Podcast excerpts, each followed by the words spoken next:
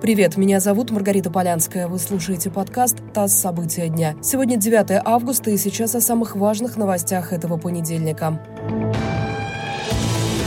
Великобритания ввела санкции против российского предпринимателя Михаила Гуцериева из-за связи с президентом Беларуси Александром Лукашенко. Под ограничения подпали также белорусские авиакомпании. Санкции против Беларуси ввела также Америка. Они затронули Национальный олимпийский комитет, Беларусь Калий, а также более 20 физических и более 20 юридических лиц, связанных с Минском.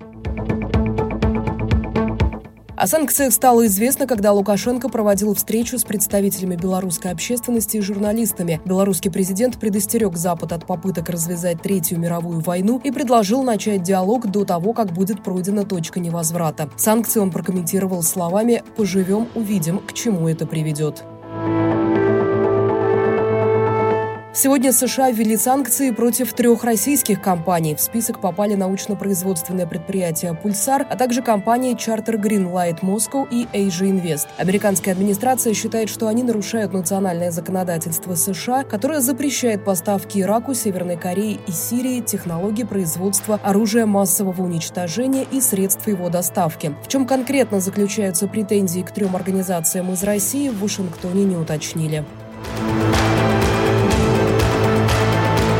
Два взрыва произошли сегодня на Новолипецком металлургическом комбинате. Об этом сообщил источник в экстренных службах. Взрывы были в пристройке к конвертерному цеху. После обоих хлопков были возгорания, они ликвидированы. Никто не пострадал, работа цеха приостановлена.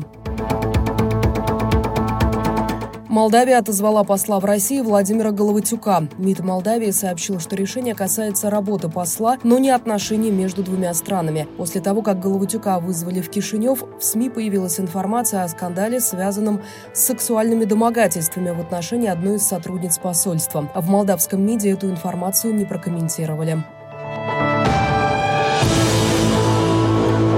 Миноборнауки рекомендовала перевести на удаленку непривитых студентов и тех, у кого есть медицинский отвод от вакцинации. Ведомство посоветовало вузам организовать для них отдельную сдачу экзаменов. Рекомендации будут действовать, пока ситуация с коронавирусом в России не стабилизируется.